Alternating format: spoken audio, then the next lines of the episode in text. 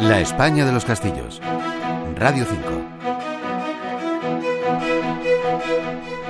La situación en el Mediterráneo de Menorca, la isla balear más alejada de las costas españolas, ha hecho que desde siempre haya estado sometida a la posible llegada de invasores que pretendían asentarse en la isla o de piratas que llegaban con intención de atacar para llevarse sus riquezas.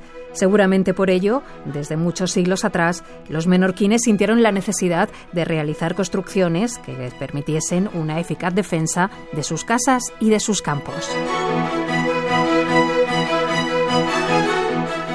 Si en la antigüedad fueron los talayots los que se levantaron alrededor de unos mil años antes de Cristo con una labor de vigilancia hacia el mar y de comunicación hacia el interior de la isla, a partir del siglo XIV fueron torres situadas estratégicamente las que realizaron esta labor defensiva.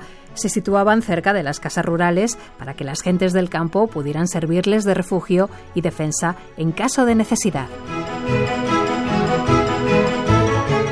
Las torres de defensa de Menorca se dividen en tres clases, las que se levantaron en la Edad Media, las que se construyeron entre los siglos XVI y XVII para defenderse de la piratería, era una época en la que el Imperio Otomano amenazaba a los países mediterráneos, y por último están las edificadas en el siglo XVIII, un tiempo en que la isla quedó sucesivamente bajo dominación española, inglesa o francesa, para volver definitivamente a España en 1802.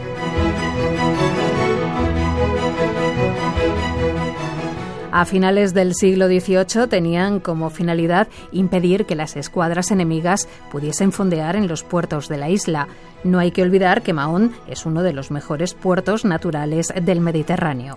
Las torres de defensa se construyeron tanto por españoles como por ingleses.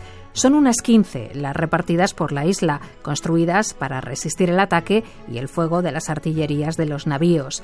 De alguna de estas torres nos habla Carmen Lara, arqueóloga del Instituto de Fomento de Turismo de la isla de Menorca.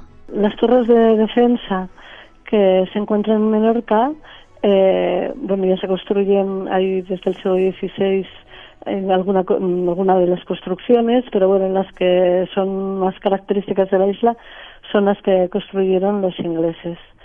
Eh, son atalayas que son, son torres cilíndricas de mampostería con algo de taluz en su tercio inferior y están construidas en lugares de buena visibilidad. Recorren toda la costa de Menorca.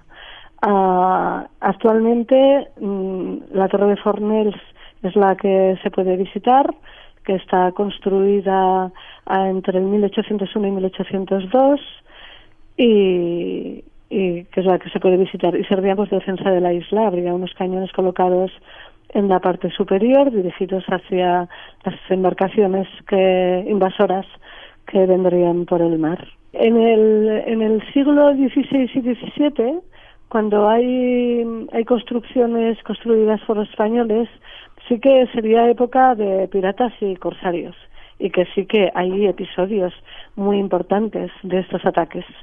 Y ya en, la época inglesa, pues bueno, sobre pues las potencias europeas, ¿no?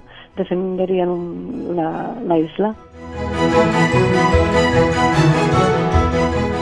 El emplazamiento de estas torres permite contemplar un maravilloso panorama en el que suelen unirse la tierra, el mar y el sol de Menorca.